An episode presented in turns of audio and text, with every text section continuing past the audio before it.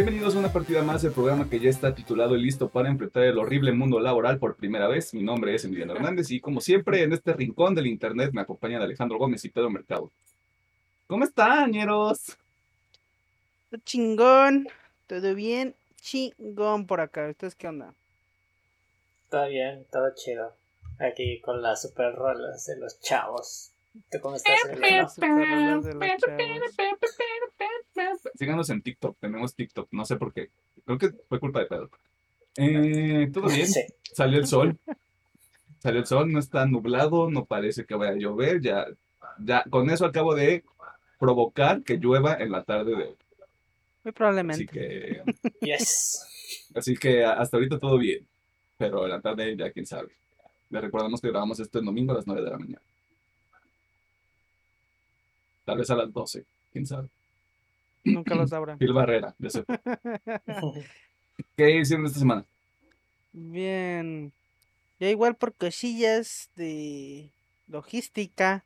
Sigo sin poder jugar mucho, así que solo jugué Osu. Y bien, de contenido me vi Animus, bueno, My Hero Academia, eh, To Your Eternity sigo con Haikyuu, ya estoy por la mitad de la segunda temporada. Y por fin comencé a ver Bad Batch. Llevo cuatro, cuatro cinco episodios de Bad Batch. Uh -huh. Así que. Y también ya volví a retomar el librito de Estados Unidos de Japón. Y ya. Eso fue todo. Pedro. Okay.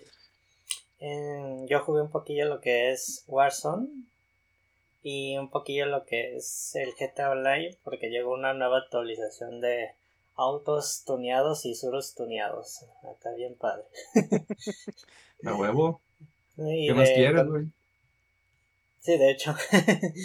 y de contenido, pues también me watché My Hero.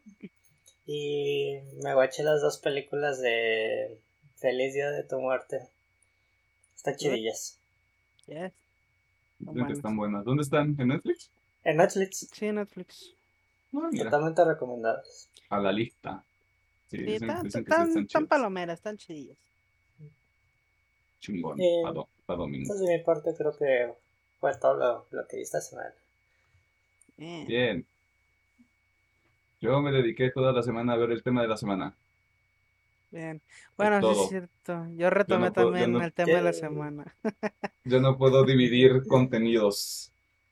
Bueno, Oh, sí puedo, pero no quiero, me da hueva ya. Ok, ok.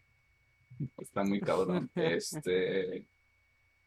Estuve jugando principalmente FIFA 21 porque pues ya se va a acabar. Ese pinche juego ya se va a ir a la chingada, güey. Es, es inminente con el FIFA 22. Este, hay que sacarle el mayor jugo posible a esa madre. Y estoy pensando seriamente en comprar algunos juegos indies porque hay venta en PlayStation ahorita. El Children of. Mortal le traía muchas ganas desde el año pasado. Creo que está como en menos de 9 dólares, una cosa así. Y hay otros dos que me, que me llaman la atención en este, en este espíritu de probar cosas indies mientras no hay un lanzamiento grande o no hay nada Ok. que me llame la atención. Y ya, en general eso fue, fue todo. Este, para la gente que nos está escuchando y se pregunta, ¿de qué está hablando con esa venta? Eh, la PlayStation Store siempre, cada mes, todo el tiempo, para siempre y para siempre hay, hay ventas, hay descuentos en varios tipos de juegos. También me imagino que es una práctica regular en, en la tienda de Xbox y pues Steam es el rey de los descuentos, ¿no? De Eh, hecho, acá también están las ofertas de verano. De mitad de año. Este, así que des una vuelta por su tienda digital de preferencia. Tal vez encuentre algo chidillo. Y eso es todo por introducciones. Vámonos a las noticias, porque ¡ay, qué emoción! ¡Qué emoción la primera nota, maldita sea! Hype. Hype en el chat. Aunque esto lo subimos a YouTube, hype en el chat, maldita sea.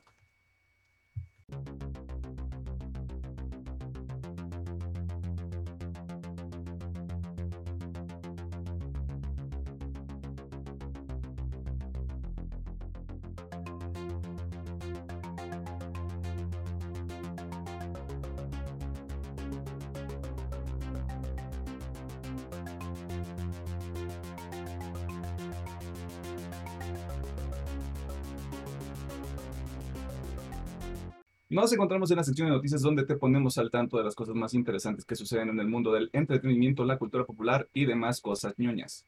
Y esta semana vamos a empezar platicando sobre la presentación que dio EA el pasado jueves 22 de julio, porque en junio no sé, donde se mostraron avances y gameplay para títulos como Grid Legends, Apex Legends, Lost in Random y Battlefield 2042. Eh, Pero todos esos juegos no importan, porque la joya de esta presentación llegó al final. Un teaser de apenas un minuto para el remake del primer Dead Space, que llegará a las consolas de la nueva generación, es decir, los Xbox Series, el PlayStation 5 y la PC, que siempre se actualiza porque están locos.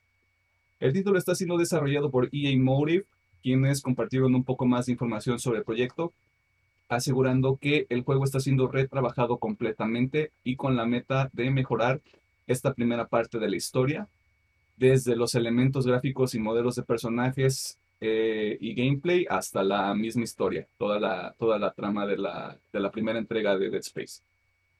Si usted no conoce Dead Space, se trata de un juego de género survival horror lanzado en 2008, madres, donde un ingeniero espacial llamado Isaac Clarke debe recorrer una nave minera, el USG Ishimura, inicialmente para realizar una chambita de ingeniería, pero las cosas rápidamente se van al carajo, ya que a bordo del Ishimura, toda la tripulación se convirtió en los alienígenas que ya son conocidos popularmente, los necromorfos. Y pues ahora sí que el Isaac tiene que abrirse paso en medio de una nave nada más para encontrar a su morrita. Y las cosas simplemente se degeneran bien rápido en este juego. Aún hay fecha de salida para el remake. La predicción de este humilde servidor es que podría estar llegando finales de 2023 o hasta 2024. Pero este juego ya es motivo suficiente para que usted se compre una consola de nueva generación. O en su defecto, decida gastarse todos los ahorros de su vida y se arme una PC chingona. También. Es en serio, todo lo demás, todo lo demás de la presentación de EA vale pito. Esto es lo importante. Y llego al final. mi cara no lo demuestra, pero no mames la emoción. En otras noticias, los estudios desarrolladores de videojuegos siempre fueron horribles y jamás nos dimos cuenta, ya que Activision Blizzard fue tema de conversación durante la semana pasada por su cultura de trabajo y situaciones de acoso que se presentan al interior de la compañía. Pedro, ¿por qué vamos a cancelar a Activision Blizzard esta semana? Pues el Departamento de Empleo y Vivienda de California tiene como que reglas muy estrictas de en el ambiente laboral de, de todo el estado.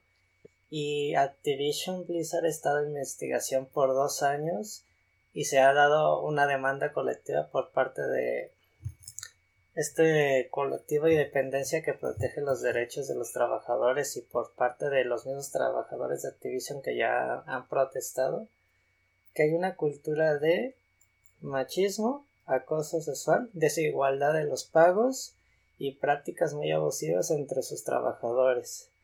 Y a lo cual Blizzard se dio notificado de que en unas de estas partes estaba exagerando, pero ya se tiene Además de estos dos años ya ha habido como que no rumores, confirmaciones de varios trabajadores que han salido de esta empresa y han notificado que el ambiente es de lo peor. Las chicas que trabajan en esta empresa literalmente detestan esto porque se ha, se ha comentado que ha habido hasta pequeños grupos de que se pasen en chica en chica para molestarla y también que los pagos son menores, etcétera Así por lo cual esperemos que esta dependencia haga algo de manera correcta para que terminen estas prácticas abusivas por parte de Activision Blizzard. Y como hemos mencionado en otras noticias, pues varios directivos se han ido antes de que llegara la demanda. Así de, ah, ¿por qué se habrá ido? Yo leí todo ese pedo y al chile, qué puto perro asco, güey. Y todavía me da más puto asco la, la mierda esta que, que sacó Activision para defenderse y lavarse las manos. Así como, no, están exagerando. Yo, chinguen a toda su madre, güey. Al chile, a esos güeyes sí quiero que les caiga todo el peso, güey. Si quiero un estudio que se vaya a la verga es Activision Blizzard, güey. Pero ya, güey, que se vayan a la verga, güey, al chile. Sí, yo también estuve leyendo sobre, sobre el tema, sobre el caso en general. Obviamente no me leí toda la demanda que usted la puede encontrar en internet si usted es una persona que le llama todo ese pedo de la abogacía. eh, se puede encontrar la demanda completa eh, ahí, pues, en algún este, medio de información del medio de los videojuegos. Y es desafortunado porque uno pensaría que nada más se limita a este tipo de conductas, que no es algo positivo pero incluso me parece en, un en el reportaje, en la nota que subió Game Informer durante la semana, creo que ya se había confirmado también al menos un suicidio de una colaboradora del estudio. Por acaso, sí. Y, mamá. ajá, justamente por una situación, una situación de acoso perpetuada por un hombre, pues lo cual demuestra que los hombres somos unos seres asquerosos. Eh, y qué, qué manera tan cobarde, por ponerlo de alguna manera, de que tu, tu principal, tu principal argumento, tu principal línea de defensa sea, no, nosotros no hacemos eso. Está exagerado. Brother. Chinguen a su madre, güey, neta. Brother, te, te han, te han estado eh, investigando por al menos dos años. Ya no es, ya no es un rumor. Ya no es como de un chismecito que se cuentan en los pasillos, güey. Esto ya es un, un ecosistema en el que la gente participa, ya sea por omisión o participando conscientemente, y lo siguen fomentando. El problema es que no hay un cambio verdadero, y es lo que estábamos viendo en el caso de Ubisoft también. Este pedo de relaciones públicas, de nada más decir, ah, sí, este, estamos trabajando por hacer mejores y no sé qué, a la gente le vale verga. Si no hay algo, si no hay algo tangible, si no hay algo real, si no hay acciones verdaderas, güey, si no hay un cambio, si no se nota un cambio, ¿cuál es el pinche punto? Sobre todo por el tiempo en el que estamos viviendo, güey. Donde ya, o sea, ya lo que debería estar sucediendo son cambios sistemáticos. Ya no es nada más como de, pinche presa vale verga. Ya sé, nosotros estamos haciendo eso de alguna manera.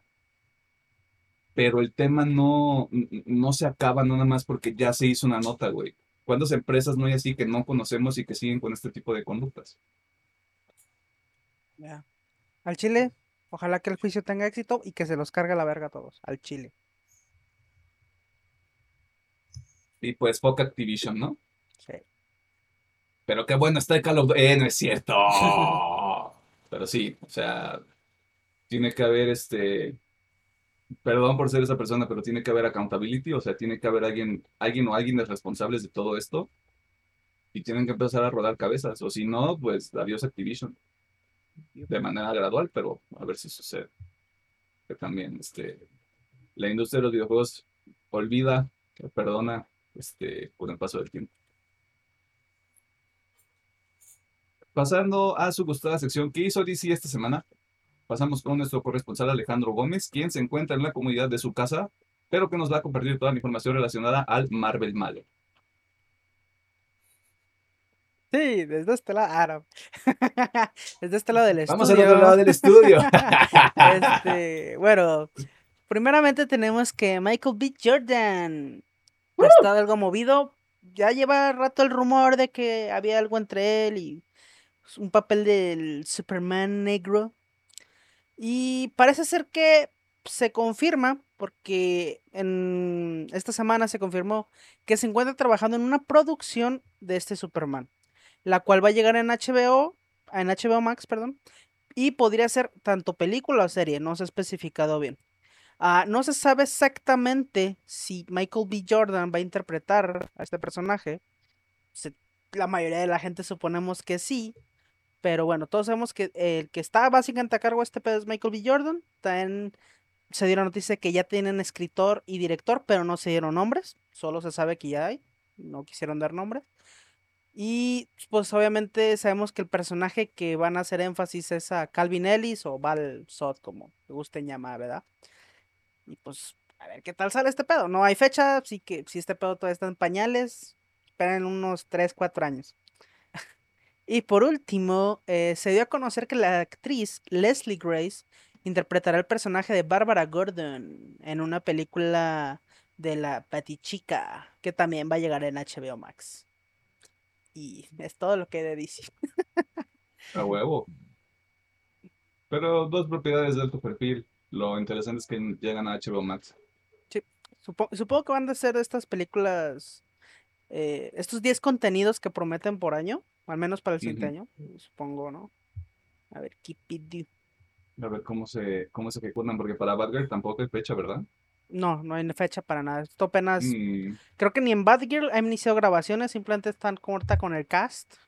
Y Michael B. Jordan es como que pues, sí, apenas estamos como que desarrollando este pedo. 2023 entonces. Ya. Por muy temprano, pues. Armando el catálogo de HBO Max. Bueno, en el caso de la sección de DC. Más que nada en contenido original, ¿no? Hacer la competencia en ese lado. Armando, Armando este su rompecabezas del infinito. Y habiendo mencionado previamente a Marvel, Resulta que se anunció la apertura de un estudio hermano, por así llamarle, que se enfocará en un tipo específico de proyectos bajo el manto de Marvel Studios. ¿Cuáles son los detalles detrás de esto, Pedro? Muy bien, hace unos días el señor Kevin Feige, que ya todos conocemos del mundo del UCM, confirmó de que debido al éxito de las últimas producciones animadas que ha tenido Disney Plus, entre ellas Clone Wars y la llegada de What Marvel ha decidido crear un estudio exclusivamente para las animaciones, para futuros proyectos.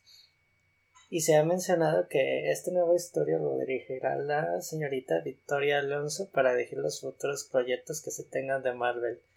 No se tiene mucha información de momento, pero se espera de que este estudio empiece a generar prácticamente un producto a mediados del siguiente año. Si no, espero un poco más porque este estudio pues está, como mencionamos, en creación de pañales, como los otros productos. Así que esperemos lo mejor y pues está bien, pues la competencia es buena y si nos van a dar más productos de calidad, qué chido.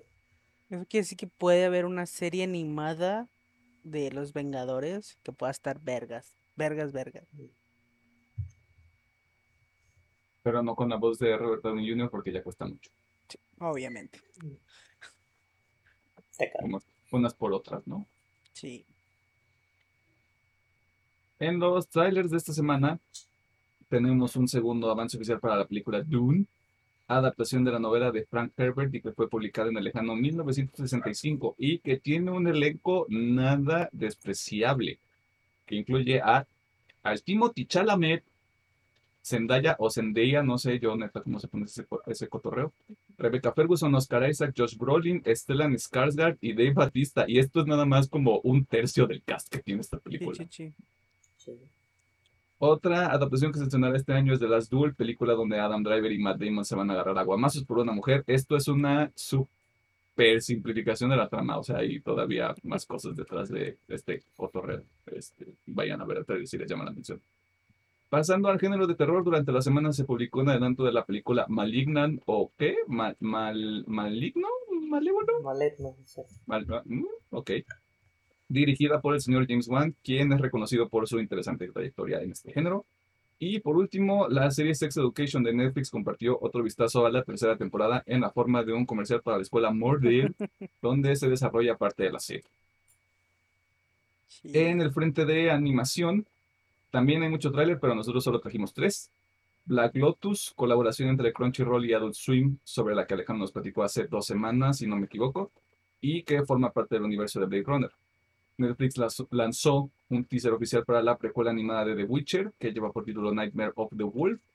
Y por último, hay un avance de la tercera película del anime My Hero Academia que no recuerdo el título. Mission, War Mission, ¿no? Misión mundial, una mierda así. Eh. Ah, tiene misión, misión imposible. Imagínate que tiene misión imposible la película.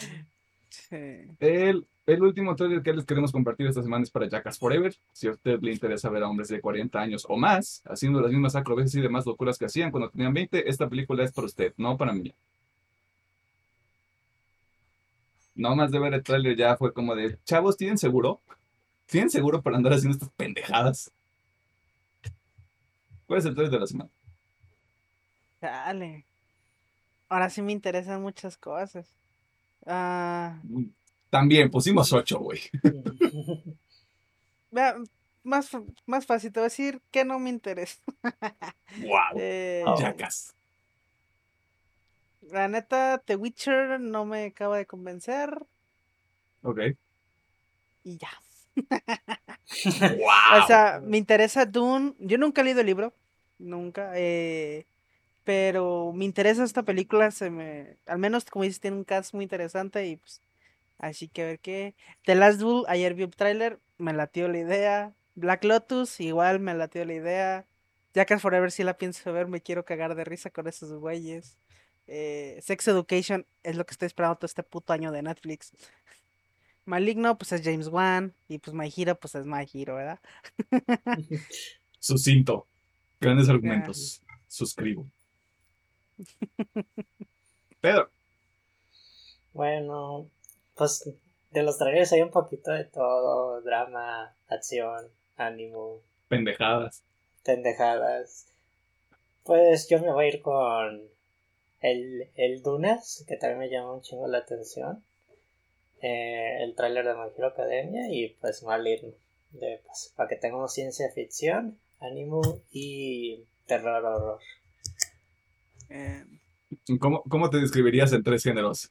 Anime, ciencia ficción y terror. sí. Ya. Sí. Yes. Es correcto. Mm, pues de todos. Creo que nada más me voy por Sex Education y Dune. Yo tampoco he leído Dune. Sé que dentro de la industria del cine es, es un proyecto que da, que impone mucho. Porque es como de cómo vas a adaptar un libro de 800 y tantas páginas que es tan denso con tanto, con tanta, con tanta historia como con tanto lore y a ver cómo lo hacen, porque el director es el mismo de Blade Runner 2049, Siete. 77, ¿no? 7, Vete, perdón. 2077 Cyberpunk. Sí, no. Ah, ok, perdón. Según yo, según yo es 2049, no sé, no le pongan años futurísticos a los títulos. 20XX. Ajá, 20XX.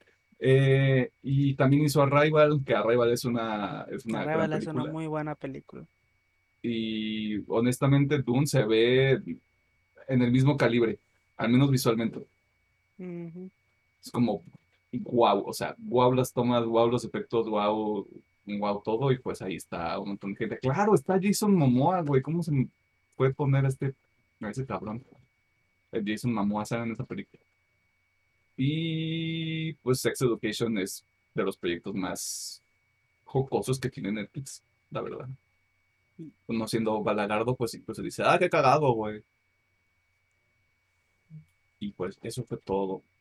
A menos que haya algún, o- alguna otra nota, u encabezado, u tráiler, o lo que sea que quieran comentar. Entonces, a chingar a su madre, tema de la semana. Sí, vámonos al tema de la semana. No se crean, eh, si este, se nos olvidó alguna nota, si le gustó alguna de las notas que escuchó o que vio en este programa musical, este, no sé por qué hice esto, discúlpenme. Eh, está la sección de comentarios en YouTube, que ya nos llegó un comentario hace dos semanas y que apreciamos a la persona que nos escribió, que creo que se llamaba Alexandro o una cosa así.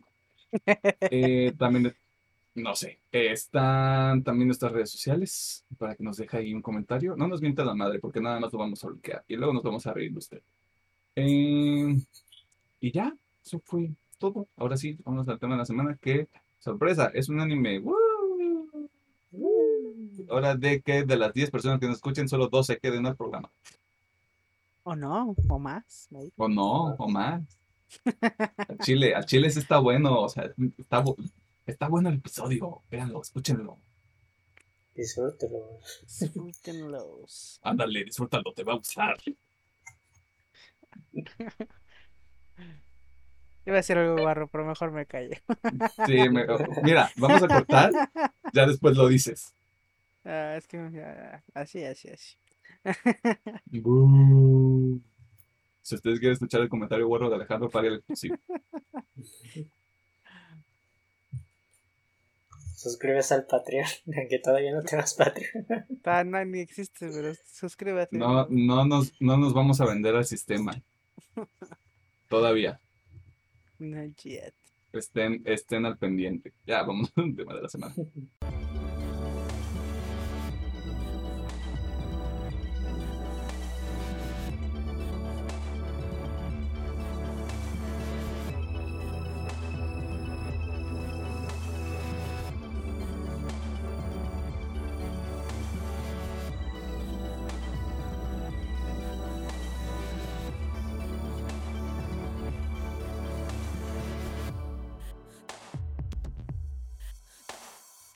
Nos encontramos en el tema de la semana y este es otro de los episodios en los que se... En las, no sé por qué lo escribí tan mal. Nos encontramos en el tema de la semana y este es otro de los episodios en los que nos van a escuchar dos de las diez personas que nos hacen el favor de sintonizar este bonito programa. Ya que vamos a platicar sobre Jujutsu Kaisen, un anime que se estrenó en 2020 y es producido por el estudio Mapa. ¿Es esto correcto? O sea, ¿sí es correcto decir que el estudio lo produce? Porque se encargan como de todo el pedo de la animación, ¿no? O sea, Sí, es que básicamente lo que ellos hacen es agarran el manga y ellos solitos agarran de, a ver, esto es lo que vamos a meter, esta página y obviamente redibujos, ¿sabes? Así que sí, está bien, es la producción de O sea, ellos. todo, todo el proceso de manufactura pasa a través del estudio. Sí. Chingón. ¿De qué se trata este anime? Bueno, eh, este anime nos enfoca en el protagonista que se llama Yuji Itadori, un joven estudiante de preparatoria que cuenta con una habilidad atlética fuera de lo común. Esto es código para decir que es demasiado fuerte, corre demasiado rápido. O sea, el vato es este, la combinación de Michael Phelps, Usain Bolt y todos los atletas que usted diga, estos son unos cabrones, eso es este vato. Además de que es uno de los, de los tres integrantes del club de ocultismo de su escuela. ¿Por qué? Pues porque el vato está loco, no es cierto. O sea, dentro de la trama del anime es, es- es un espacio donde se siente cómodo, pues, incluso con la gente que está en ese mismo club. El evento que detona la trama de este anime como tal es que en el mundo de Jujutsu existen las maldiciones. Si tuviéramos que explicarlo, son una suerte, algo parecido a demonios que no pueden ser fantasmas. eh, espectros, que no pueden ser percibidos por todo el mundo y que se alimentan de las emociones y sentimientos negativos de la humanidad. Y eso es lo que te explican así de, de cajón para que estés como más adentrado en el lore. Hay una maldición en particular, maldición, espectro, fantasma, como le quieran llamar, que es considerada la más poderosa y que fue separada en 20 partes los 20 dedos de los cuatro brazos que esta maldición tiene, ya que se asume que de ser liberada podría generar que las maldiciones dominen el mundo. Yo sé, esto suena bien ánimo. Yo, persona que está escuchando esto, yo sé. Esto es eh, la epítome del ánimo.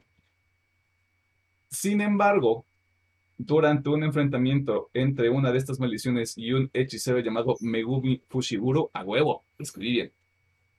Porque sí, también en este universo existen los hechiceros. Yuji decide consumir de forma literal uno de los 20 dedos de la maldición más perrona que hay. Y ahí empieza el viaje de este muchachito.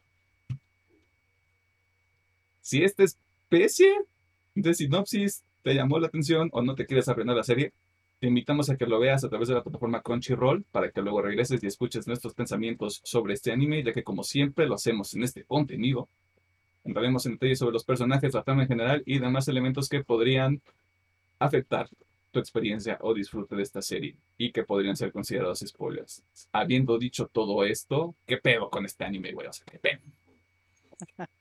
¡Qué No, chingados! pues. Vamos a empezar fuerte, está muy vergas. ¿Qué quieres que te diga? Vam- vam- vamos, mira, vamos a empezar con esto. ¿Qué debilidades tiene el anime? Yo les digo desde ahorita, brother, Ok. ¿Qué casi nada. Sí, la neta sí. Eh, Se los dice alguien que no ve anime. O sea, puede, puede, puede pensar que Pedro y Alejandro van a ser así como de, no, güey, es que está bien chido. El único anime que he visto este año es Demon Slayer. Esto es una verga, güey. sí, Continúa. eh, bueno, contestando la pregunta, al menos para mí, eh, los villanos son como que la parte más débil, al menos por ahora. Sí, eh, comentaba Mileno que tenemos al, como al principal, al Sukuna, Yo sé que se escucha bien, pinche mamón ese nombre, pero no sé qué con eso. Este, que es interesante, eh, o sea, al menos te lo plantean bastante interesante, pero como no hace nada esta temporada, igual que los villanos villanos, siento que es lo más débil, al menos por ahorita. Eh, y voy a repetirme un poquito con Demon, pero es que es un shonen. Pero le voy a dar el twist de que a futuro, eh, ahorita está muy bien, ahorita a mí me encanta esta pinche anime, pero al ser un shonen, siento que a futuro le puede perjudicar mucho. Eh, no voy a ahorita esclavar mucho porque sí me gustaría primero decir lo que me gusta para después decir el por qué creo que el ser un shonen le puede afectar un futuro. Pero sí, yo creo que esos serían como que mis dos puntos negativos nada más. eh, los villanitos Mira, voy, es un shonen. voy anotando eso para poder regresar, ya que hayamos hecho todo lo positivo, para regresar a tu, a tu punto, que era, ¿por qué ser un shonen lo podría afectar a largo plazo? Sí. Ok. Pedro, ¿qué rollo? Y factores negativos, ¿qué te puedo decir? Es que en general la serie sí me gustó muchísimo. Tal vez el ser un shonen le perjudique a futuro, pero me han dicho que el autor se sale mucho de su molde. Y estos paradigmas que se manejan dentro de los shonen los maneja adecuadamente. No comete como que el pecado así de echarse el clavado y que esto destruya o se sienta muy incómoda la historia de que ya no te interesa, sino de que sí agarra el, este paradigma y lo aplica bien. Por el momento yo creo que va bien, pero así de que no me guste, pues si acaso también los villanos, pero entiendo que esta primera temporada yo lo siento como que mucha introducción al mundo de Jujutsu y a nuestros personajes de principales. Por eso no le veo ahorita tanta negatividad, porque todavía no vemos como que... Sabes que el enemigo final sí va a ser Sukuna, pero de los otros villanos no tenemos todavía mucho trasfondo. Por eso todavía yo siento que no puedo decir que tiene mal todavía. Pues también parte, parte de cualquier obra, y creo que específicamente del anime, no es tanto, no es tanto que sepas cómo se va a acabar, ni cómo se va a ver como el, el enfrentamiento final o el arco final, sino cómo llegas hasta allá. Suena muy poético y suena como a metodología de vida que no recomiendo, pero pues sí es este, sí es como el objetivo principal. Eh, yo lo platicábamos creo que el viernes, y si no fue la semana pasada, que me decía Alejandro que me, me está tocando ahorita la época donde el anime ya no está tan cutre. Sí. Creo que tienen mucha razón porque, s- sol- o sea, de nuevo, solo tengo de referencia Demon Slayer y Jujutsu Kaisen. Eh, y yo soy un sujeto que todavía tiene este chip mm, equivocadamente de, de que mucho del anime y mucho del shonen tiene como esta carga infantil. Eso es completamente prejuicio mío, eso es responsabilidad mía. Pero si yo fuera a comentar puntos negativos del anime como tal, creo que serían más de mis sensibilidades. Como que ciertos personajes no me gustan como son de personalidad. Pero creo que el hecho de que no te guste un personaje o de que no te sientas así como de, ah, este personaje me caga, también es un mérito de alguna manera. Porque no están mal construidos. Falta, falta información de varios, falta como el trasfondo de varios y que te platiquen un poquito más, definitivamente. Pero, por ejemplo, yo tengo muy presente a todo el vato mamado, Ah, turbo mamado. Broda. My brother. Que en los, en los primeros episodios en los que sale es como de, ah, este vato me caga la madre, güey. Ujú. Pero de nuevo, no lo veo como algo que, que digas, ah, este, por este. No es el equivalente al Zenitsu para mucha gente de Demon Slayer. Esto es nada más como de, este vato es un kagenge, güey, me cae mal. Pero no arruina el anime.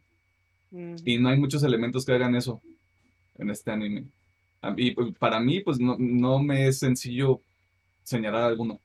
Porque como dice. Pedro, esto es nada más como la, la base, la fundación de lo que puede llegar a ser Jujutsu Kaisen.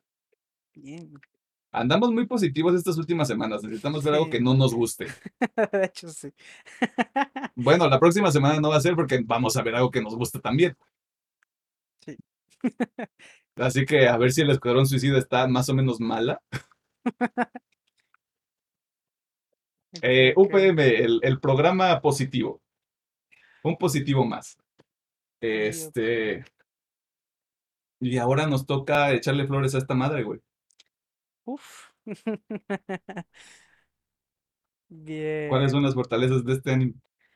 Ok, voy a empezar por igual lo más de hueva, lo técnico.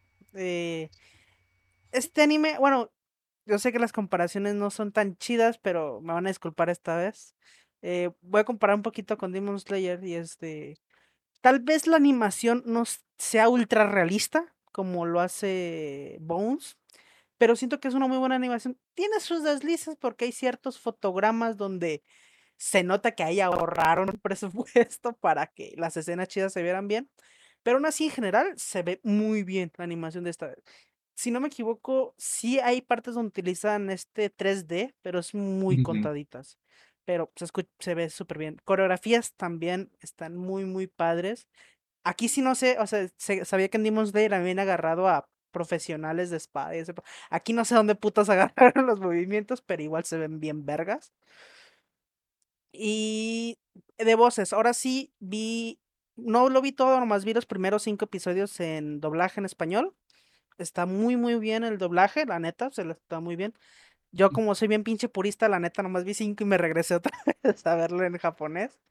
Pero, este, está bien, la neta está muy bien el doblaje. Para, para la gente que le cague el japonés, mira, está en latino y está bastante padre. Eso en, en cuestiones técnicas. De hecho, bueno, la música, la música hecha tan de Jujutsu Kaisen está, está muy vergas. Y ya yéndome a los personajes, que déjenme paso mi listita porque está cabrón. Eh, Mi acordeón, Miss, déjeme sacar el acordeón. Es que Ah, la- uno no se puede güey, sí. memorizar todo esto, güey. Es que eh, y son un chingo de personajes. Sí, son un chingo, Un la neta, son un chingo.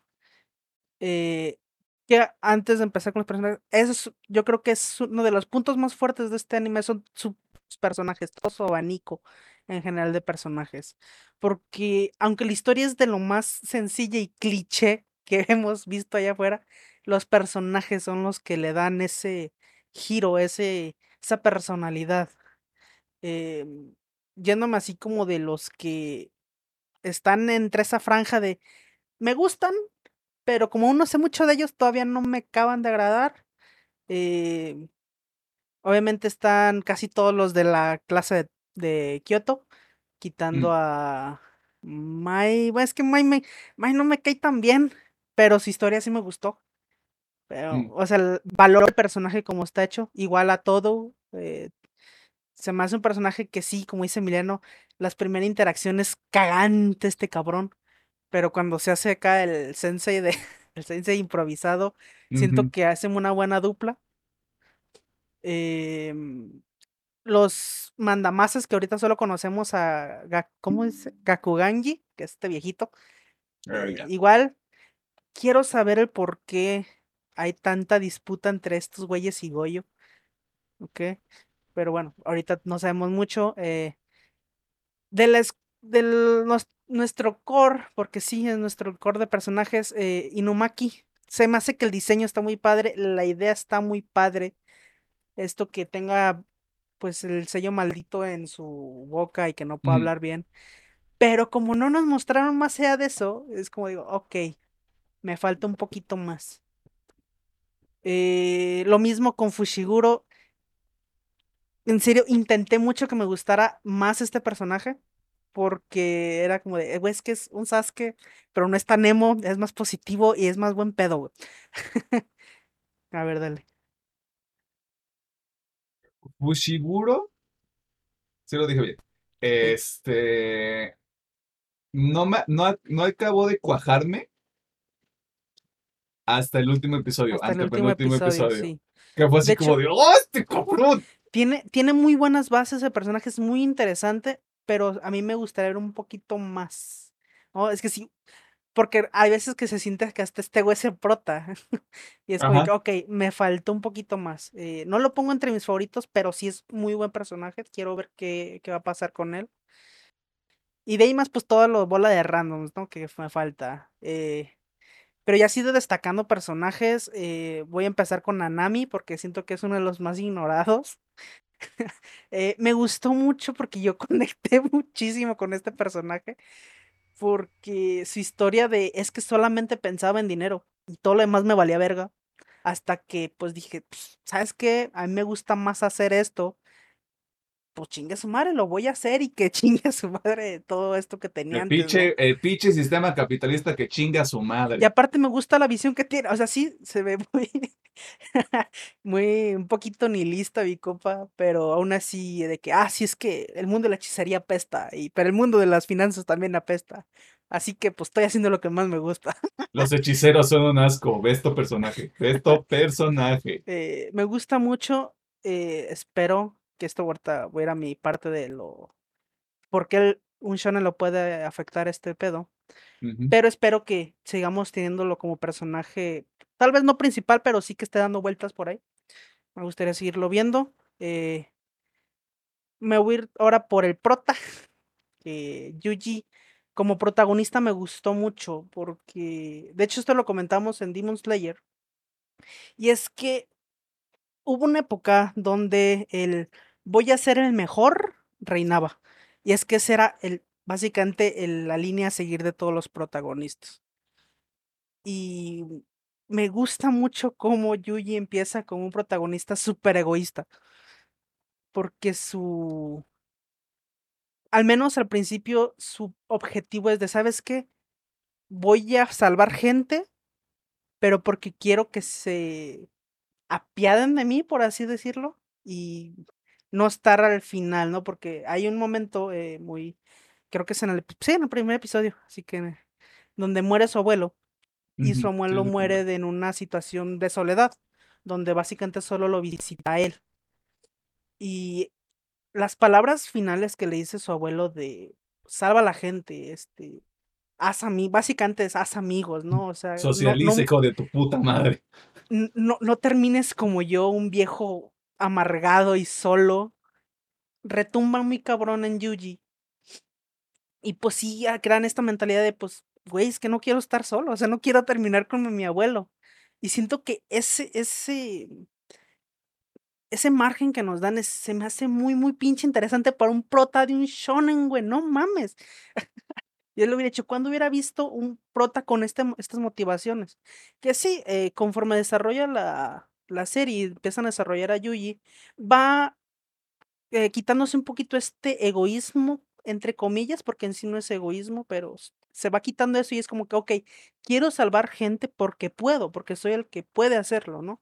Porque sé que si no estoy aquí, igualmente mucha gente va a morir, pero obviamente con ese objetivo de quiero pues tener amigos, quiero tener a gente que esté conmigo antes de morir, ¿no?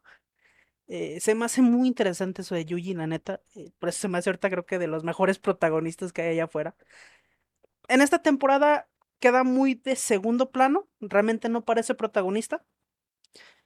Y, pero espero que a futuro brille, así cabrón. así que bueno, me gusta mucho. Y yéndome a mi, se podría decir segundo lugar de personajes, voy a poner esta dupla de Novara y Maki. Dejando ahí con un poquito de contexto. Igual, en el anime, en Shonen específicamente, es muy difícil encontrar personajes femeninos bien hechos. Que realmente se sientan bien hechos.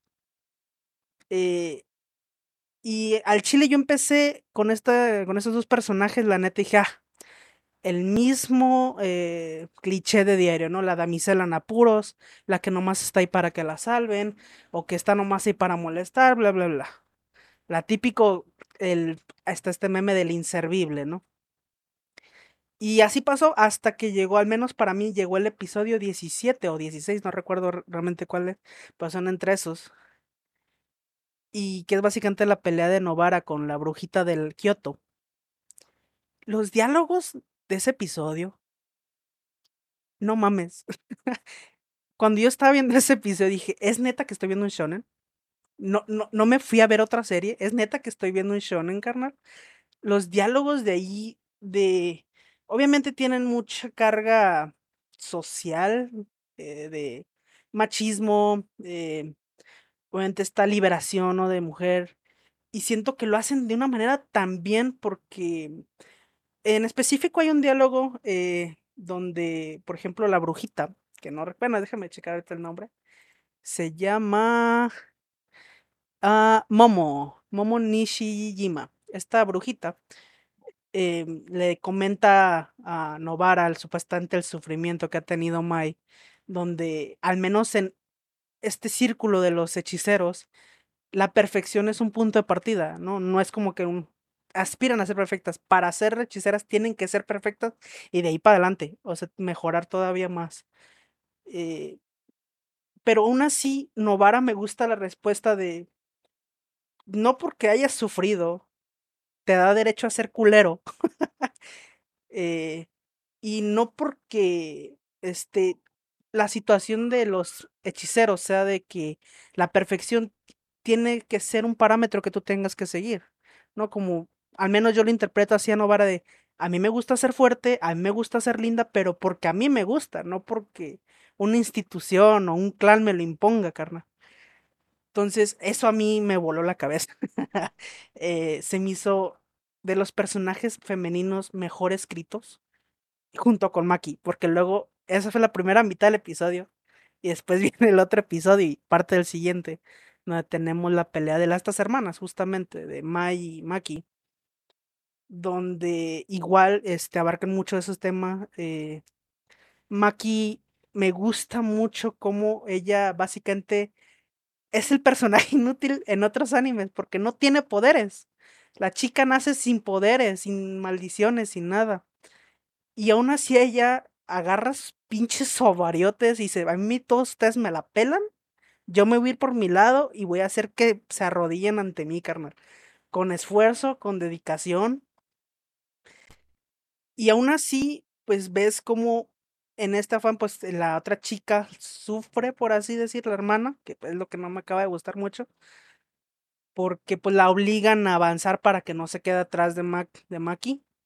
Y bueno, es, en general ese episodio es mi favorito. Es, me hace que los personajes femeninos mejor escritos que he visto en un shonen. Sí que me encantan. Eh, y para terminar de mi obviamente mi personaje favorito hasta Obviamente, claro. Obviamente, obviamente lo iba a mencionar. Obvio, es Goyo. Es que Goyo es este el sensei, es el Kakashi esta madre. Deja tú que sea fuerte. El cabrón tiene una personalidad y un carisma que es muy difícil no creerlo. Pon tú que no te caiga bien o que sigas, sabes que a mí como que no me cae como ese personaje, pero aún así no puedes decir, es que me caga. Es muy difícil, tiene mucho carisma este cabrón. Y este, al menos esta temporada es el que realmente parece el protagonista, porque es el que lleva la historia. Él va llevando la historia por donde él quiere. Que aún falta, digo, falta saber mucho misterio, por ejemplo, qué chingados trae contra los eh, contra los mandamases de los hechiceros, algo sabe porque pues les trae mucho coraje. Eh, me gusta esta idea de que él no es un maestro, es básicamente un revolucionario buscando aliados.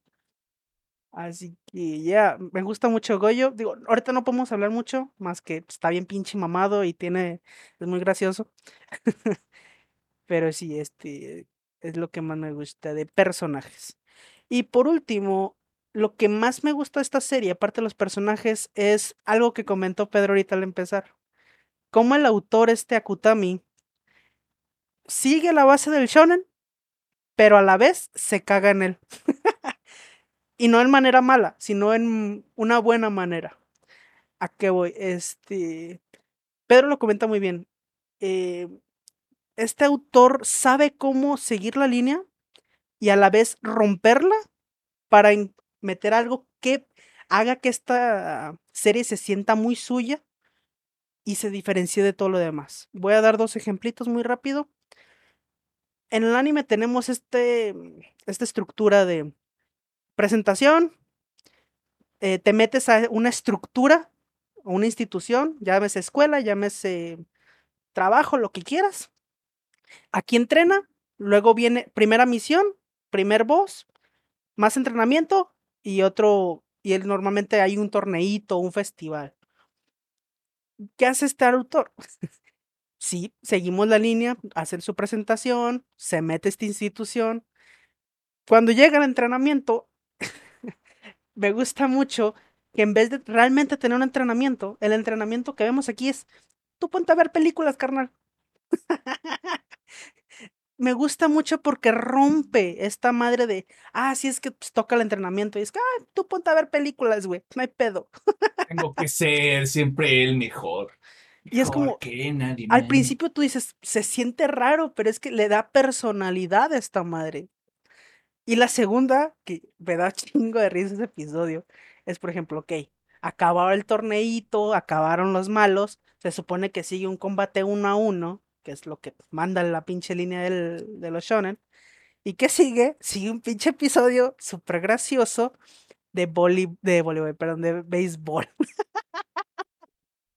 Donde no solo eso, hay, hay de hecho un plano que me gusta mucho porque lo utilizan mucho en anime, que es este plano de las hormigas, de que, ah, es que juntas y trabajando. Es una analogía que les gusta mucho usar a los japoneses. Pero ¿qué hace Akutami? Pone ese plano y pone a Goyo pisoteándolo como diciendo, aquí nos vale verga, eso y nos vamos. Eh, así que eso, como dice, pero sí, eh, me da esperanzas al menos a futuro porque se nota que el autor le quiere dar su propia personalidad a esta madre, que no sea uno más del montón. Así que también siento que es lo más fuerte que tiene, al menos para diferenciarse de lo que, de los miles que hay allá afuera. Y es como que lo que a mí me gusta. Ok, Alejandro decidió escribir una carta a Santa Claus de los Reyes Magos. Sí. Este, pero sí, completamente, completamente de acuerdo con cada uno de los puntos. La DVD. Pedro. Creo que también desde lo bajo para arriba. Creo que la producción de la serie es muy buena. La animación es excelente creo que de lo que más me gustaron de los planos del anime fue las escenas donde literal están corriendo y se ve, si sientes ese como, aunque sea animación 2D, sientes esa tridimensionalidad de que está corriendo, va a una buena velocidad, todo es muy fluido. Las escenas de pelea cuando, mencionando entre mis favoritas, Yuji y Nanami contra Majito cuando le da la madriza de su vida, creo que ha sido de mis últimas secuencias de anime favorita porque se me hace tan orgánico los golpes que digo, no paren, aquí yo estoy feliz de la vida viendo la madriza que le están metiendo.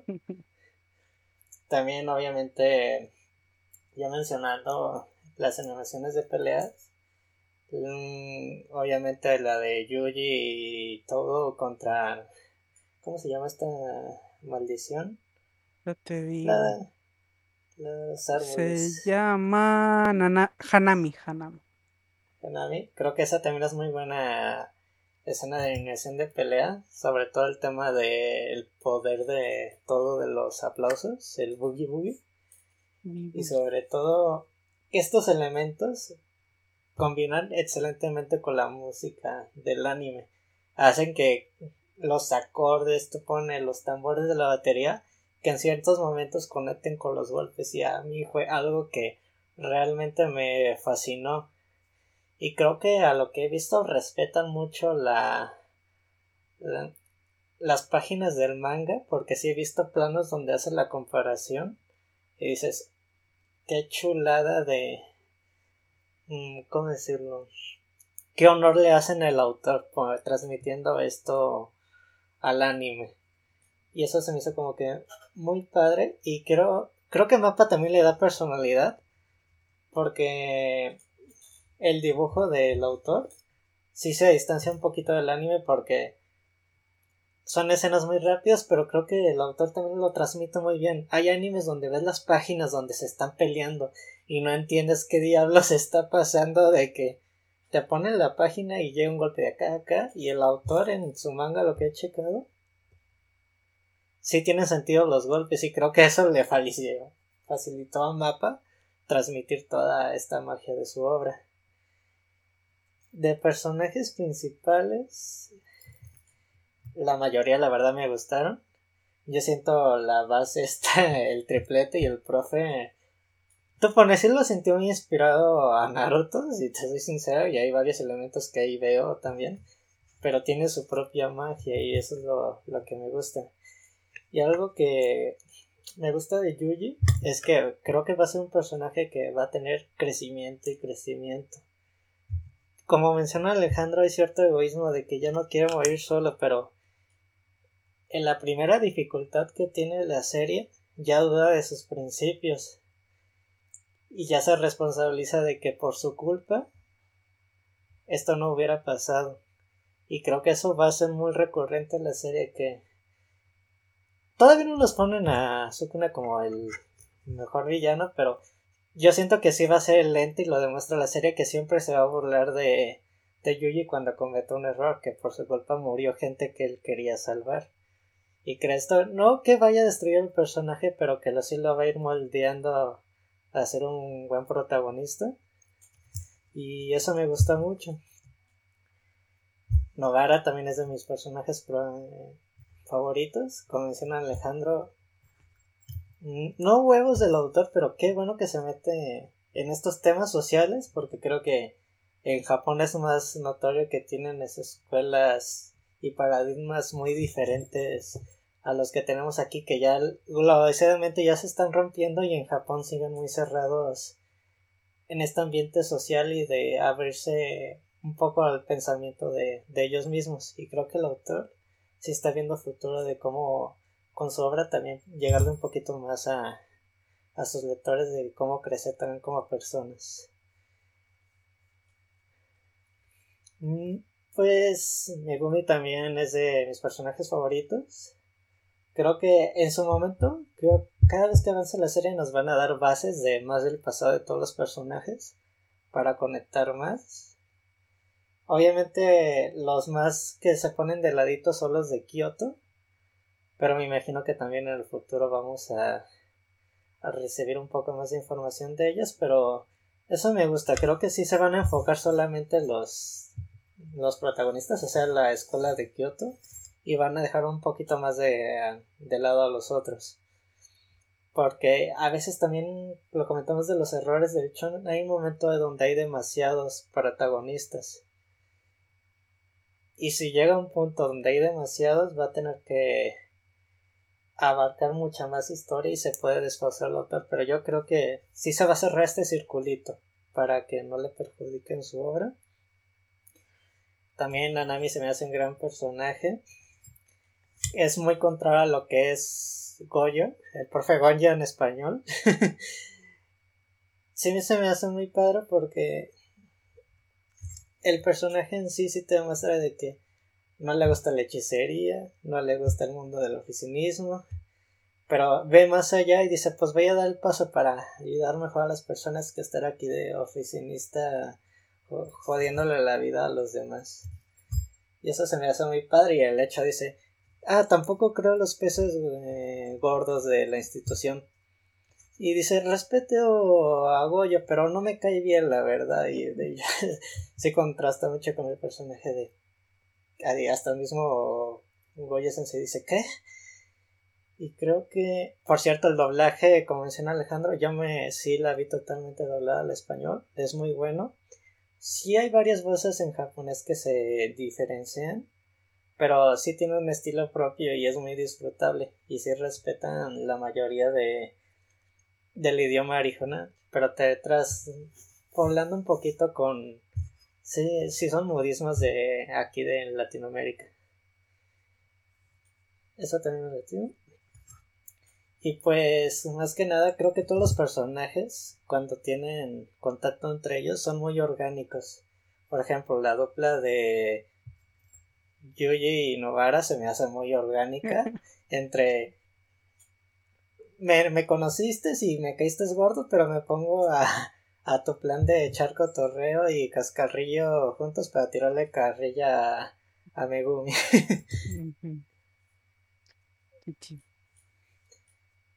espero que la serie siga avanzando totalmente bien.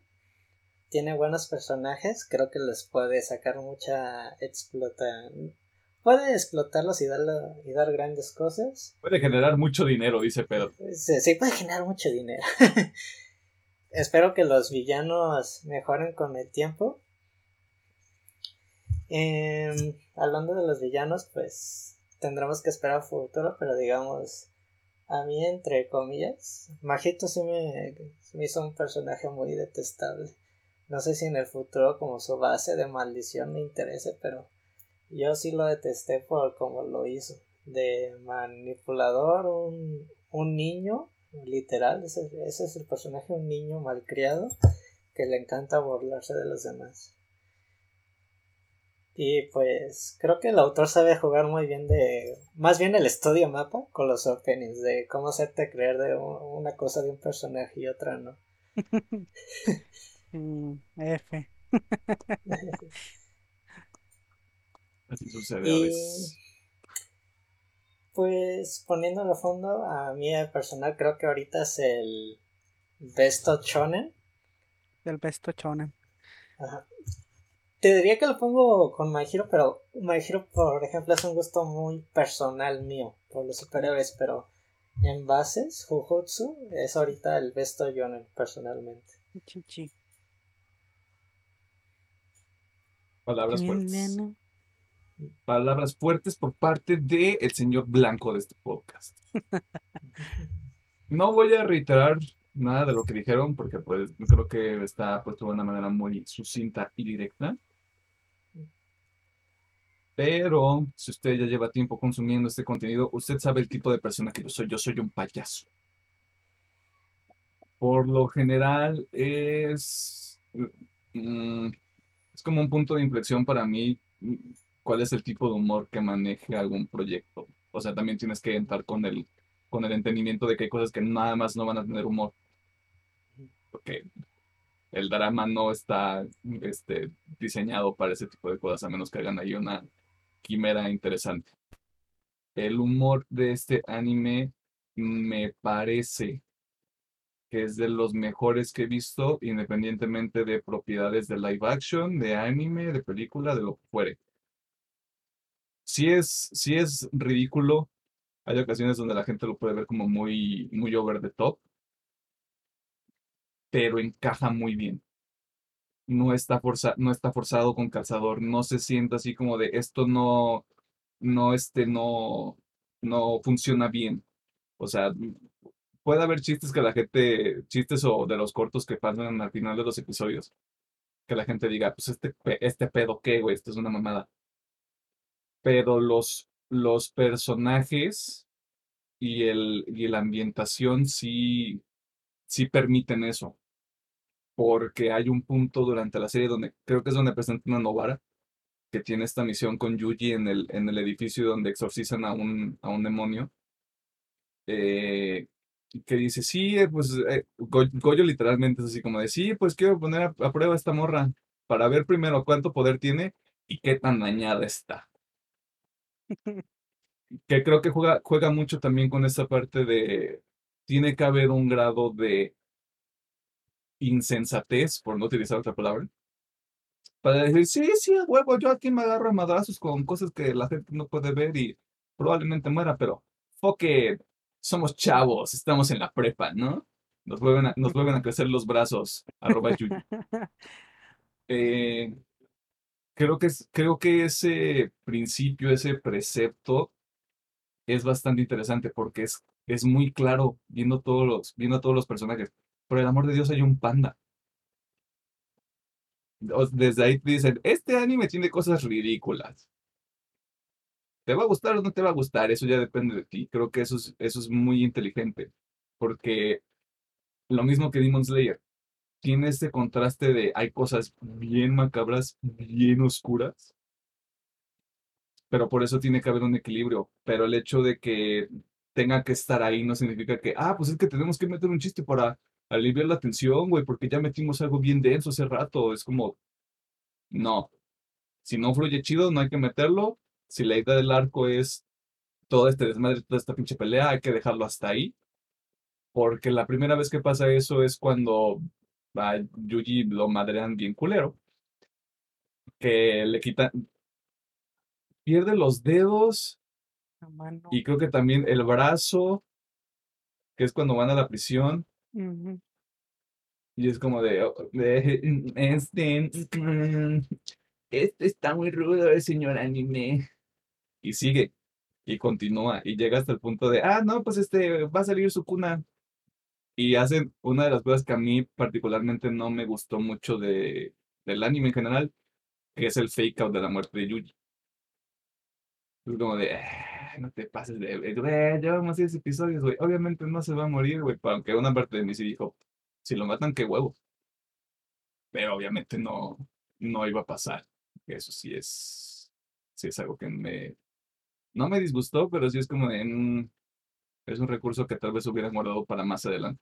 Porque creo que también lo usan con Megumi. Pero con Megumi te ponen el letrerito de Megumi se quedó dormido y yo, bien.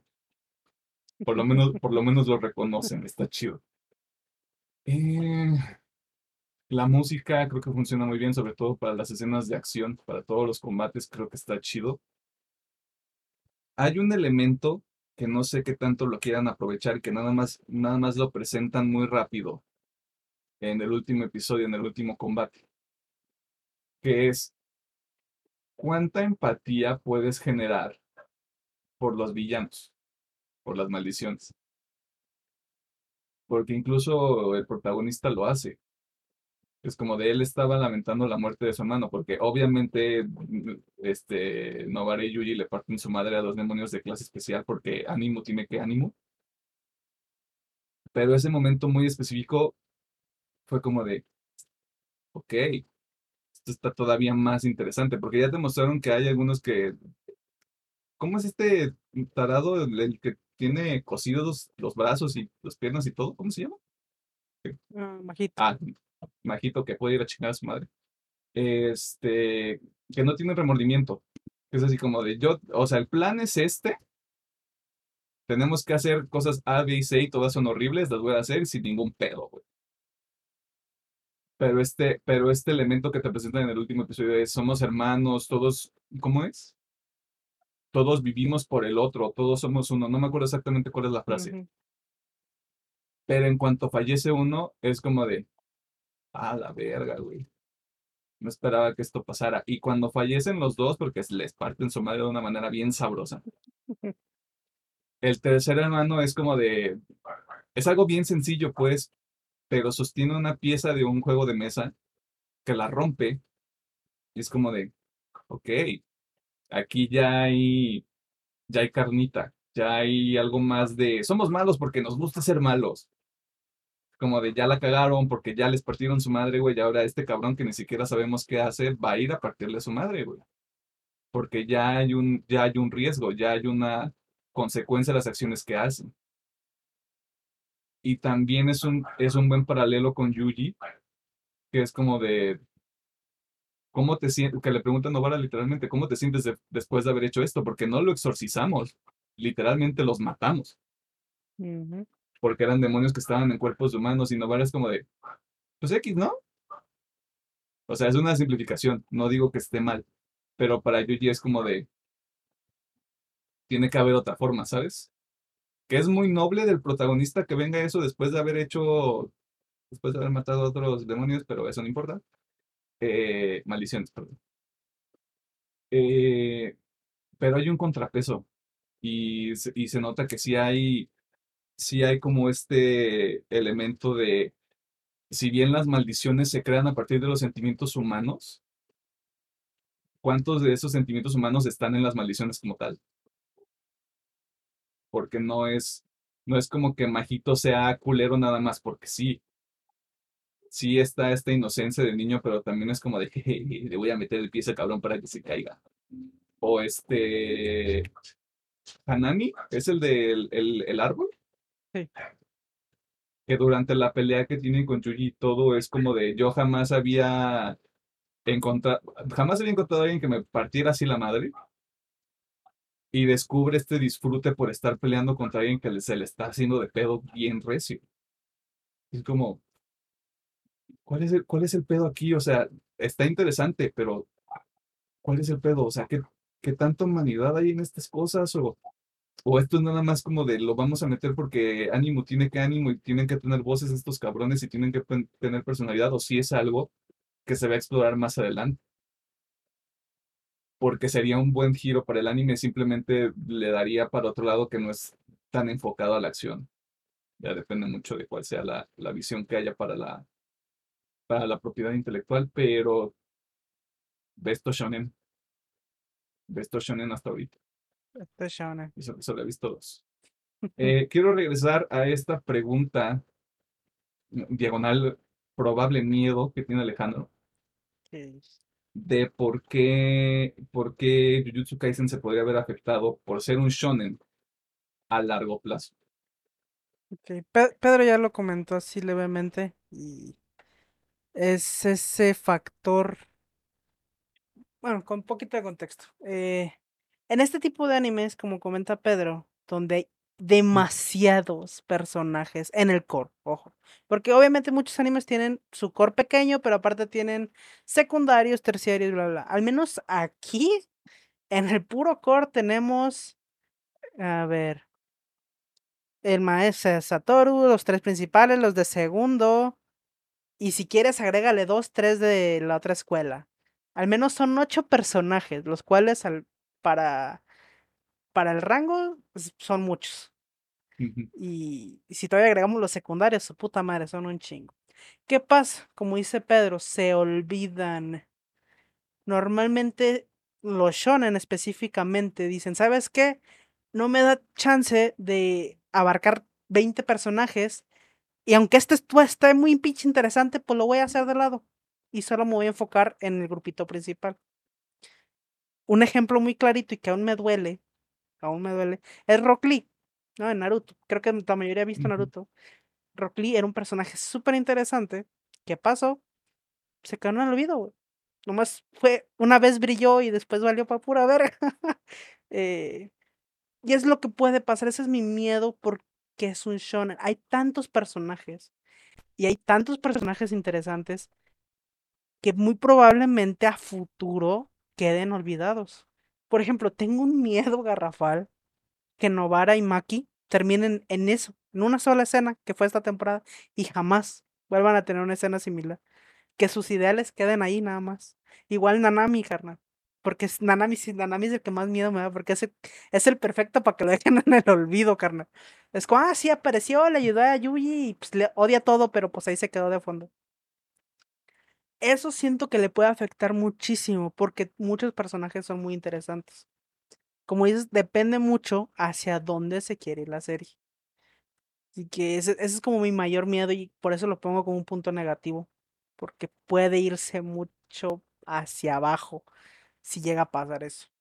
Eh, así que no sé, digo, ese es mi miedo, pues, es lo que Yo creo, yo creo que lo que puede pasar ahí, que yo esperaba que sucediera de hecho, fuera que mataran a alguien del core en esta temporada.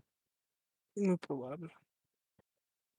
Que a como yo lo veo, esta temporada es la introducción, es conoce a todo sí. este rango de personajes con los que vas a seguir en este hermoso viaje, güey.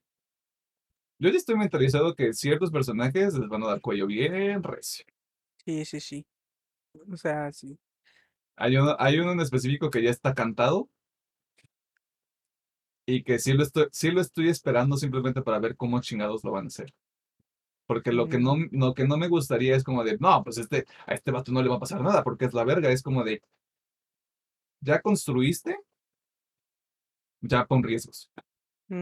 O sea, incluso se podría decir que ya nos contaron el final, ¿no? O sea, esto, esto también es un recurso muy recurrente del anime, pero, o sea, sabemos que el anime va a terminar con la muerte de Yuji, así de fácil. güey. Ya se hace positiva o negativa, pero el anime va a terminar con su muerte. Así que pues, sabemos que él pues, no va, no la va a armar al final. No la va a librar. Pero bueno, también como comentamos en la parte positiva, tengo mis esperanzas porque, como digo, el autor Akutami sabe cómo romper este, estos clichés. Así que siento que el autor siga por ese ritmo y pues haga una obra pues, no sé, lo mejor que se ha visto mucho tiempo. Pero sí es, tengo ese miedo. Así que Pues es, Esperemos es que no cuestión de pase. tiempo, como con todo, Ujú. para que... Porque ahorita el primer putazo es bueno. Siento que también es un arma de doble filo porque para la gente va a ser como de, pues tiene que cumplir con el mismo estándar, mínimo sí, tiene sí. que cumplir con el mismo estándar de la primera temporada y pues ahí ya vas, ya vas de cierta manera con un prejuicio y con una carga para lo que vas a ver después. sí, sí, sí. Está de más, está de más preguntarlo porque creo que la respuesta es unánime, así que vayan a ver esta chingadera. Eh, no sé, algo más que se les ocurra, porque entre Loki, que no tenía tantas cosas malas, que es una serie completamente aparte, entre Jujutsu Kaisen, que es un anime que tampoco tiene... Si lo piensas mucho y te empiezas a maltripear, le vas a encontrar cosas malas, pero yo creo que ese- cuando llegas a este punto de querer buscarle cosas malas a algo, ya es una batalla perdida y no tienes muchos argumentos. Espero que siga así porque no quiero ver algo malo y cagarme en él. Sí, por favor. En el contenido, Es- vaya. Sí, sí, sí, sí, sí. Este, así que tiene muchas cosas que ver.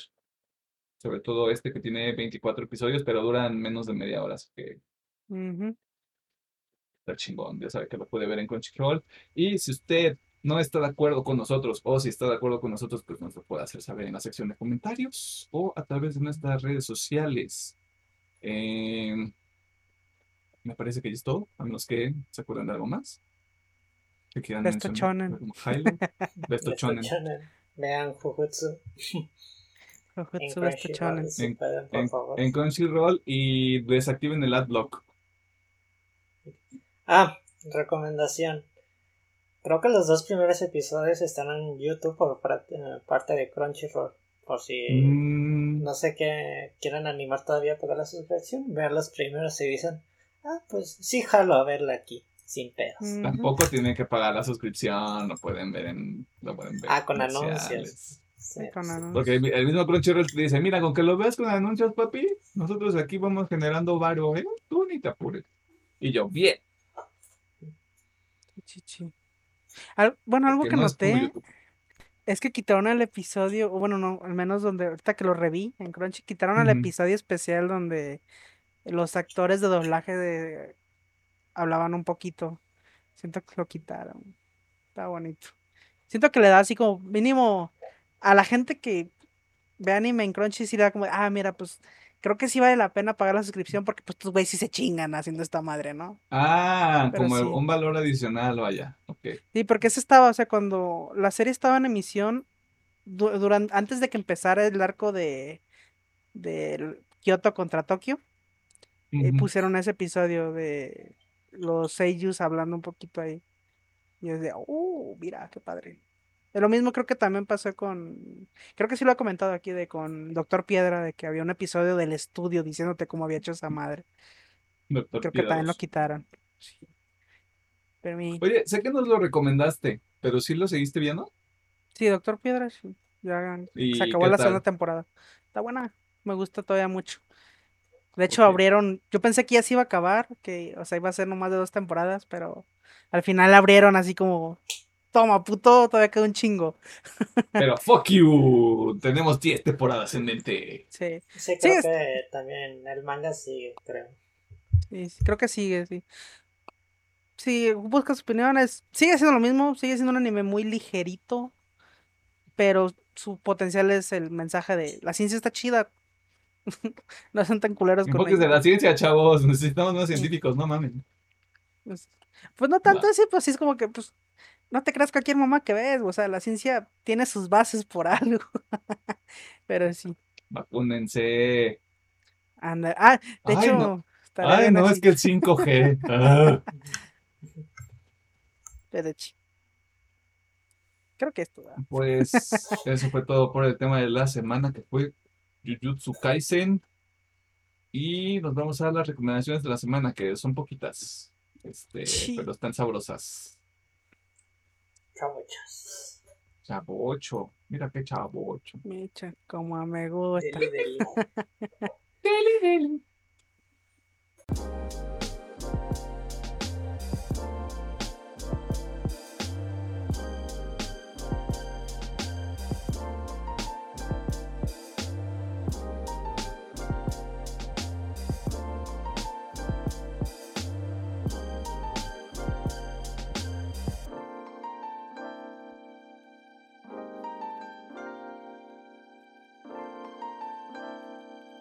Nos encontramos en la sección de recomendaciones que también funciona como el cierre de este bonito programa que usted nos hace el favor de escuchar o ver, o escuchar y ver si usted está loco o loca.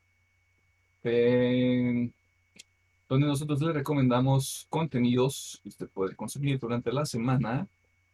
Y pues esta semana hay pocas recomendaciones, pero están chabochas. Así que, ¿qué vamos a recomendar esta semana? Ah, yo voy a recomendar el canal de YouTube llamado Sick Moon, S-I-C, Moon, de lunita. Este canal se dedica, bueno, es de un diseñador de animación. Realmente no sé a qué tipo de animación se dedica, solo sé que es un animador. Pero el vato ahorita en sus tiempos libres le gusta examinar y, y explicarle a la gente por qué ciertas animaciones están bien vergas. Obviamente el tipo examina muchas animaciones de anime. eh, y el vato pues te va explicando exactamente, mira, este, esta toma es así porque así, este, esta animación se hizo así, así, así, y por esto está bien chingón y por esto aquello. Y está muy padre. Digo, ahorita no sé si se enfoque más allá de anime. Yo los videos que he visto son de anime. Después, de hecho, si les late, si les latió lo de Jujutsu, tiene unos videos explicando animaciones de Jujutsu que están de 10, la neta. Eh, así que está muy padre ese contenido. eh, la neta, si te interesa al menos este pedo de la animación, eh, al menos entender más o menos los planos y todo ese pedo, están chidos los videos. Así que para que se den una vueltecilla. Ok, sí. Sig Moon uno en YouTube.